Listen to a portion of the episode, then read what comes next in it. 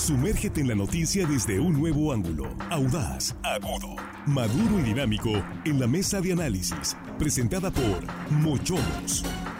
Somos diferentes. Comparte la alegría del sabor en Mochomos Culiacán. Nuestra cocina, bebidas y gran variedad de vinos de las principales vitivinícolas son de primera calidad. Para convivir o negociar, vive la experiencia Mochomos. Riqueza sonorense. Reserva al 6671 466622.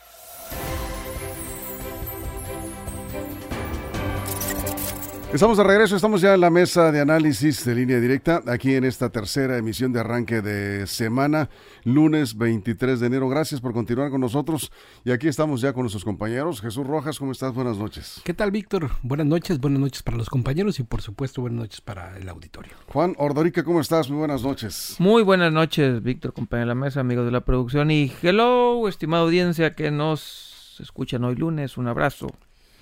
¿Lunes casi viernes? No, todavía no es mañana. mañana, eso, es mañana. Eso es mañana. Armando Ojeda, ¿cómo estás? Digo, hay que ser optimistas. Sí, claro, desde luego que sí. Me da mucho gusto saludar a los compañeros aquí esta tarde, este lunes fresco. Y este, bueno, listos para empezar, Víctor, con el tema importante de esta, de esta tarde. Eso es. Bueno, pues el tema es una pregunta dónde se encuentra el fiscal general de la República.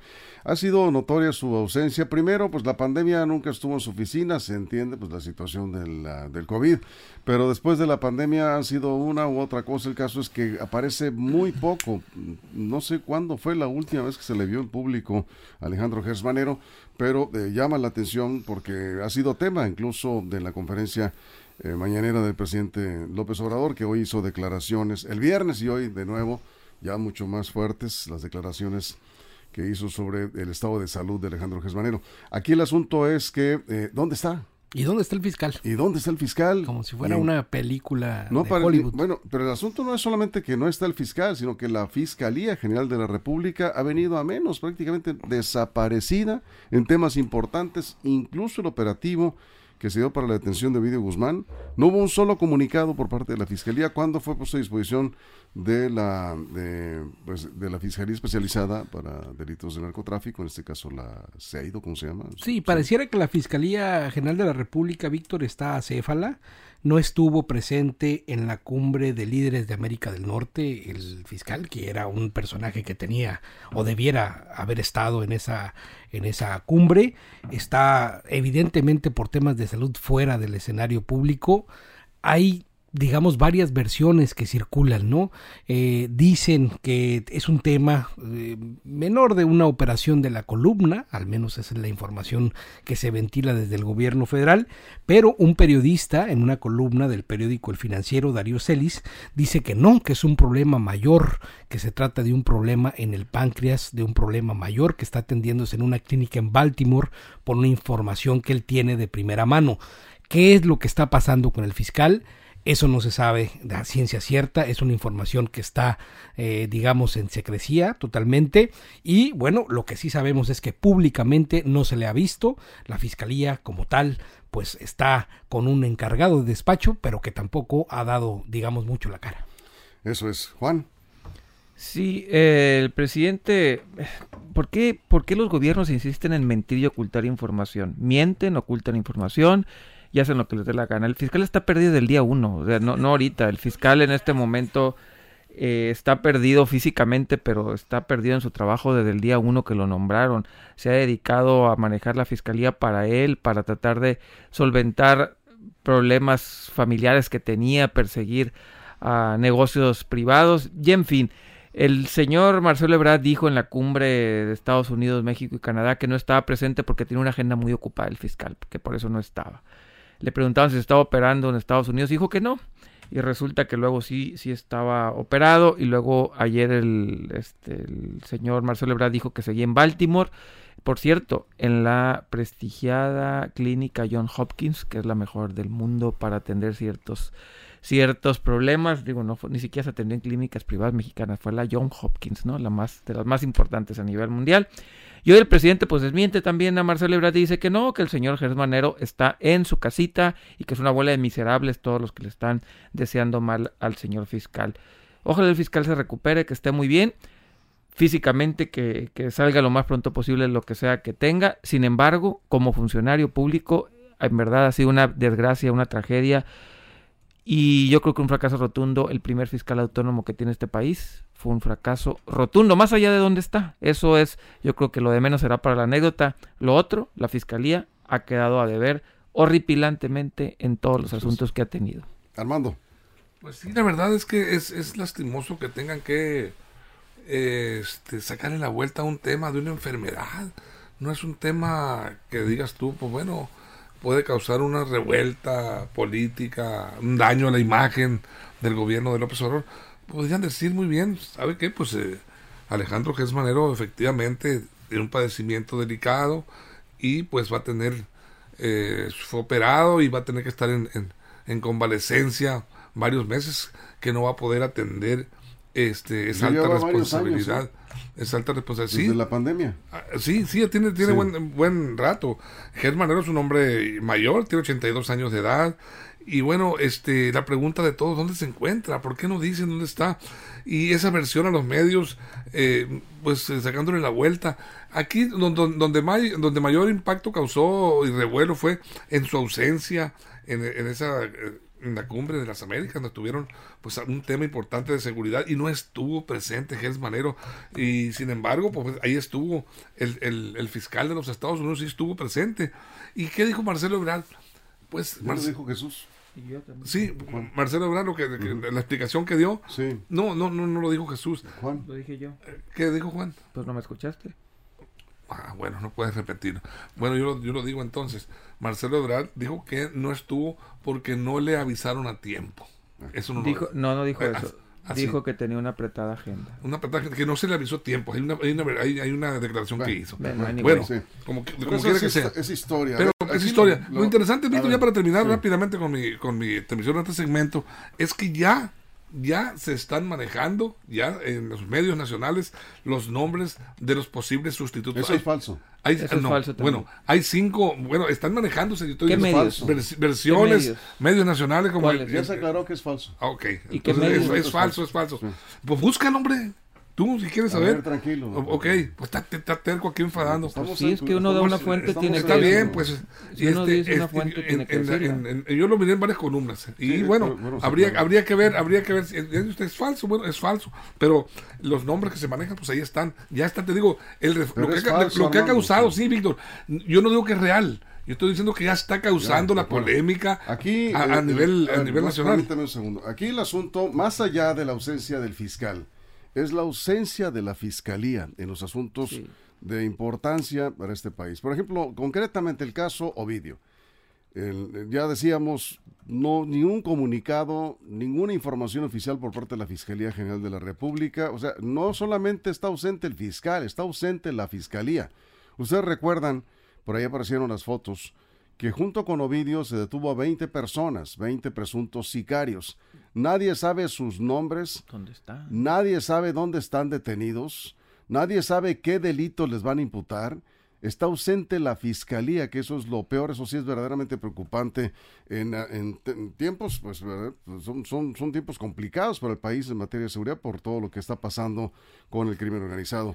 Jesús, antes de la pausa. Sí, también comentan que es Adán Augusto López el que está encargado de parte del gobierno federal como de asumir esta responsabilidad de coordinación. Entonces regresamos a aquel punto donde la fiscalía, esa autonomía relativa, de nuevo queda como en entredicho. Así es. En tanto que el secretario de gobernación pues está entrándole al quite, digamos, en esta pues pues digamos a pues como está céfalo prácticamente la, la, la Fiscalía General de la República, hay un descontrol, hay un tema que tiene que ver con la gobernabilidad, hay un tema que tiene que ver con la seguridad del país, hay un tema que tiene que ver con la persecución de los delitos, pero eh, pues ahí está, porque les cayó de sorpresa, es un tema de salud, que no esperaban que se complicara por lo que dicen algunos periodistas, en particular yo cito a este Darío Félix en el, en el financiero, y bueno, que en estas complicaciones no hubo de otra más que poner al secretario de gobernación a encargarle estas duras tareas ahora pues de llevar esta parte para la Sí. gobernabilidad del país. Pues como si no tuviera trabajo el secretario de Gobernación. Y además, el, el tema de la fiscalía. El tema es Sí. el, el tema que están debatiéndose ahorita Sí. y que están discutiendo a muy alto nivel, dicen es qué va a pasar, porque no hay certeza de que pueda regresar pronto a las funciones el doctor Gersmanero, ¿no? Sí, bueno, vamos a una pausa. Eh, dicen aquí estamos exagerando que no haya ningún comunicado. Yo ahora sí que le pido que busque a ver si encuentra un comunicado de la detención de Ovidio, un comunicado de la Fiscalía General de la República. No hay un solo comunicado oficial. Ni cuando lo encarcelaron, ni cuando lo procesaron, no hay nada. Está ausente la Fiscalía General de la República en este y otros casos importantes en el país. Vamos a la pausa, nos quedamos sin comerciales aquí en redes sociales. La pregunta es, ¿dónde está el fiscal general de la República? Continuamos.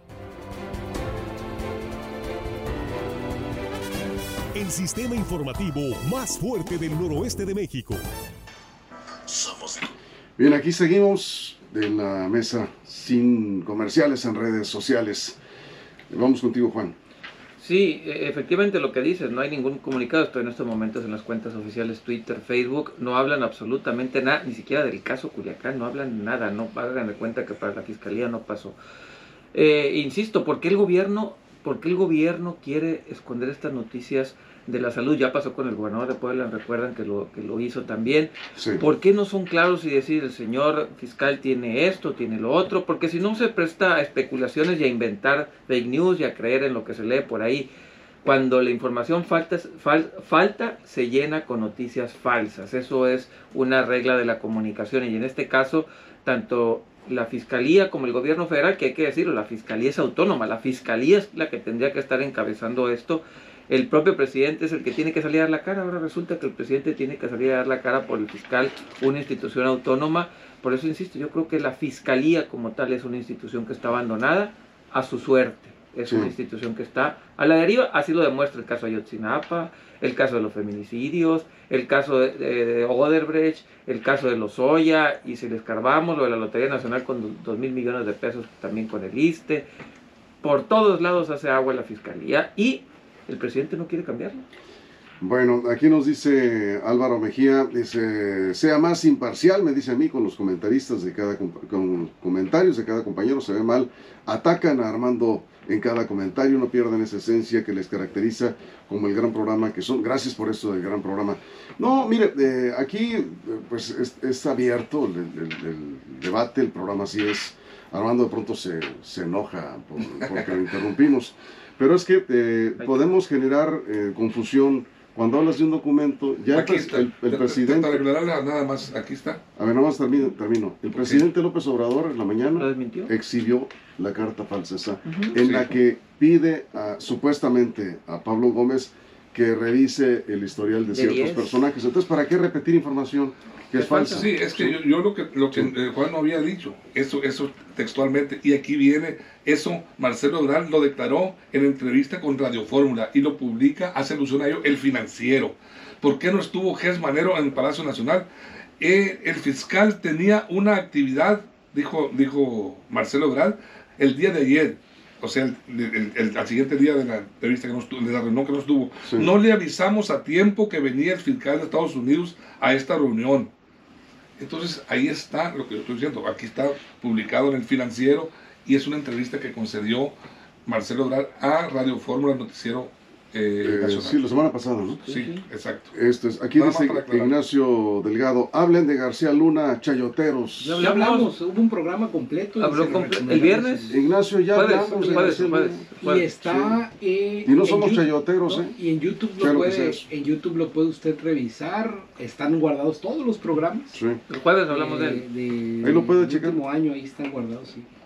Eh, dice, eh, chayoteros, pseudoperiodistas vendidos al PRIAN RD y hasta el Movimiento Ciudadano. Sí. ¿Y por qué no le agrega Morena? de una También vez? Pues, Morena, total, ellos también chayotean. Partido Verde y todo eso, ¿no? No, pero ahí, ahí están los programas. Y No, no, no, con todo respeto, con todo respeto, Ignacio Delgado, este, aquí está su comentario público para que vea que no ocultamos nada. Ya hablamos de Genaro García. ¿Cuándo fue? El Jueves. jueves. El jueves, Y no le fue bien, ¿eh? No, no, pues como le va a ir bien, ¿no?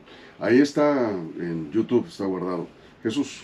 Yo creo que lo, lo mejor que puede pasar con Hertz es que salga bien librado de sus temas de salud. Ojalá, no sí. sabemos qué- claro, sí. es lo que tenga, pero cualquiera que sea el tema, que salga bien librado. Como dijo el presidente, nadie se desea Claro, muerte, ¿no? que no. Por supuesto. Y, y bueno, que mientras son peras son manzanas, el tema de la fiscalía, que digo, no es cualquier dependencia, es uno de los temas fundamentales, ¿no? Para que pueda salir adelante este, este, este país, Sí. tenga cuanto antes a alguien que pueda estar al 100 Eso es. eh, atendiéndolo. Ahí vamos.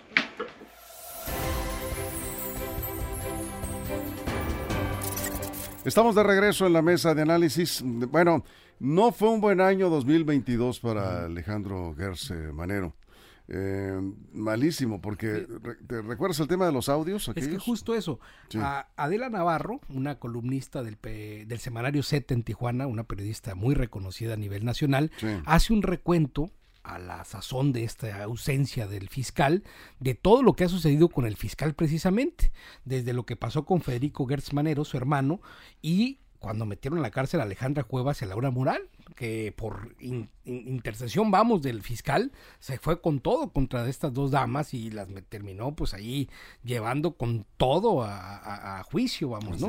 Eh, y luego también el- el recuerda, recuerda eh, Adela Navarro el problema que tuvo Hertz con Julio Scherer Ibarra, uno de los personajes más cercanos en el movimiento de Andrés Manuel López Obrador, y el desencuentro que tuvieron y la carta que expone Scherer en el semanario Proceso, donde explica de múltiples cosas que ha tenido, digamos, en abusos de poder, que así lo considera Scherer, con este personaje Gertz Manero que de alguna manera pues, pues lo pinta de cuerpo entero como alguien que, dice él, no representa los valores de la cuarta transformación. Eso es.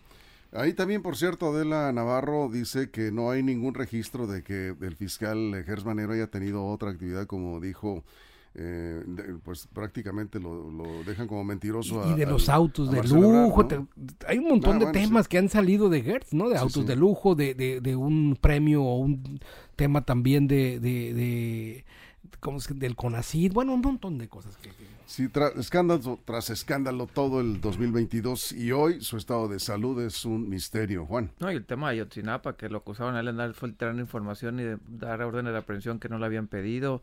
Yo creo que no ha sido una buena administración, no nada más un buen año, no ha sido, creo que lleva tres años, cuatro, no sé si lleva los mismos o un año después de, del presidente. No ha sido una buena administración, no ha dado pie con bola. El caso de Lozoya no se le cayó tan bien cuando ya lo tenía, según él, preso, Pato. lo tuvo que regresar por el caso del Pato. En verdad, yo creo que ha sido una administración desastrosa el, ¿El caso del pato? ¿Del Sí, el pato, Pato pato- del Ah, la cena, Sí, la cena. cena. Sí, el caso del pato. Lo de Oderbrecht, que también por ahí, según habían con bombo y platillo, que iban a acusar a medio mundo y terminó siendo nada, una llamada de petate. En fin, por todos lados yo creo que la parte fiscal Gers Manero ha sido un desastre, ha sido horrible, desasiado, no ha estado presente, parece que no hay mando y sobre todo y lo más triste que el presidente insiste en mantenerlo porque el presidente es el que lo puede quitar Sí. puede puede hacer la solicitud al Congreso y el Congreso eh, tendrá que hacerlo pero el presidente insiste en mantenerlo insiste insiste insiste y ya están los resultados. José Valenzuela dice, está en España con Calderón. Eh, son corruptos, no sabemos, nosotros no podemos decir eso, usted lo dice. Pues- Al rato lo traen, dice, eh, para Nueva York con García Luna. Bueno, eh, pues no descartemos, García Luna está citando a testigos muy importantes, eh, no descartemos que en buena forma, pues ahí están personajes como Gers Manero, pudiera aparecer ahí en la declaración de, García Luna, Armando. Mira, eh, ahorita comentábamos a Dan Augusto, secretario de Gobernación Federal, pues eh, está encargado ahí más o menos, pero ya dejó, ya dejó al parecer le- al, subcura- al subprocurador de la Fiscalía, Juan Ramos López, un hombre de absoluta confianza tanto de Ges Manero como del presidente. Eh, al parecer va a estar encargado provisional mientras pues eh, se recupera de su estado de salud el fiscal. Pero hay un, hay un, hay otro, eh, estaban anotando algunos eh, incidentes que han ocurrido en torno a la figura de Ges Manero en la fiscalía. Hay otro punto interesante. El 2 de junio del 2020, Jaime Cárdenas Gracia había asumido la dirección del instituto para devolver al pueblo lo robado. ¿Y qué pasó? Pues eh, renunció, este señor renunció al cargo y era un muy amigo entrañable del presidente de la República. Renunció porque Gers Manero, el fiscal, entregó el 10 de febrero del mismo 2020, entregó al presidente Andrés Manuel López Obrador un cheque por la cantidad de 2 mil millones de pesos. Cantidad que debería aparecer como surgida de las acciones del gobierno para recuperar lo robado de esa dependencia. Y a él le exigieron, pero no provenía de ahí. Y no le gustó a Jaime Cárdenas no le gustó ese embrollo en que lo estaban metiendo y decidió él renunciar. ¿Por qué? Porque esos dos mil millones de pesos tuvieron que regresárselos al Infonavit. Al parecer, de allá provenían. Y eran el dinero para el pago de los que de los cachitos que resultaron premiados en la Lotería Nacional cuando se rifó el avión. Eso, hizo que, que, renunciara este personaje. También involucró a, Jesús Manero ahí. Jesús. Sí, ahorita que este amable radio escucha nos pone que de chayoteros y del PRIAN y todo, yo nada más recuerdo la carta que magistralmente escribió Cheren en proceso, donde le dijo a Jesús Manero, pues ratero, corrupto, le dijo que utilizaba los recursos públicos para hacerse él justicia a su propia mano, lo acusó de asociación delictuosa, de utilizar a los servidores públicos para su bien, tráfico de influencias. O sea, todas esas palabras ni siquiera las pongo yo.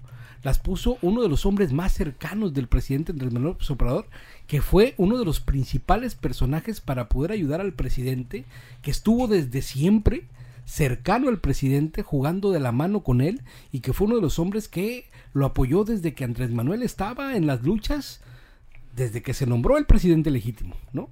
Que tiene muchos años ahí en la lucha. Es decir, no podemos decir que, digamos, que estas críticas hacia, hacia Gertz Manero tienen de, vienen de ahora, pues, ¿no? También de su propio movimiento, de partidarios de la gente que está con él le han hecho duras críticas por su actuar, por su actuar público. Una pregunta, Juan. ¿El presidente dijo que Gerson Manero ya está en México? Dijo, el presidente está en su casa. Señor presidente, tiene cáncer. El, fiscal. Sí, perdón. El señor presidente, es, el fiscal Gerson Manero está en, Estados Unidos. No, está en su casa. Señor presidente, ¿por qué se atendió en Estados Unidos y no en México? No sé, es cosa de él. Señor presidente, ¿el señor Gerson Manero tiene cáncer? No. Así, literal estoy diciendo lo que fueron. Que fue operado de la columna. No, dijo eso, fue operado de la columna. Señor presidente, una vez más, ¿tiene cáncer? no, no tiene cáncer. Esperemos que se recupere Alejandro Gesmanero y esperemos que la fiscalía también se recupere, porque pues, eh, a la par que vemos a un fiscal ausente, insisto, vemos una, una Fiscalía General de la República. otro pleito que se aventó ausente, con Santiago Nieto. Sí, lo de Santiago, Santiago Nieto. otro de los que... Y Santiago Nieto habló también muy mal de Gers Manero. Recordar que Santiago Nieto era el fiscal. Bueno, no el fiscal, era el, el de la UIF. El SAR anticorrupción. El SAR anticorrupción y, y también lo traía entre ojos. Entonces, con todo el mundo se peleó siempre. Bien, Armando, tú cierras, 30 segundos. Sí, mira, yo creo que, eh, eh, ¿por, qué, ¿por, qué, yo desde mi punto de vista, porque aquí también se, dice que es la mesa de análisis, bueno, voy a tratar de analizar un poquito desde mi perspectiva, ¿por qué el presidente López Obrador eh, se empeña en decir algo que, bueno, lo están desmintiendo muchísima gente. O esperemos que el presidente tenga la razón y nos eh, respliegue la verdad al final de cuentas en la cara. Pero yo creo que el presidente está de alguna manera haciendo tiempo, si es que en verdad no va a volver Gers Manero, para ir fraguando al personaje que va a entrar a esa responsabilidad de ocupar en caso de que no regrese Jerez Manero. tiene que ser alguien muy de su confianza y en ese sentido tiene que ganar tiempo. Y ahí va a ser, ahí vamos a ver cómo se porta el PRI porque ocupa pues allá los senadores de la República. A ver qué tal se porta Lito. Eso en caso de que no pueda regresar Alejandro Jerez Manero. Bueno, pues hasta ahorita nadie sabe dónde está, nadie sabe en realidad cómo está. Vamos a creer, vamos a darle el beneficio de la duda, por supuesto, al presidente López Obrador y ojalá que el doctor Gersmanero esté bien. Bueno, vamos, gracias Jesús. Buenas noches. Gracias Juan, Armando, muchas gracias. Gracias amigo. Y gracias a usted eh, por su compañía. Lo esperamos mañana en punto de las 6 de la mañana, aquí tempranito con toda la información en línea directa, información de verdad y lo que ocurre en las próximas horas, línea directa portal.com y en nuestras redes sociales. Pásela bien. Thank you.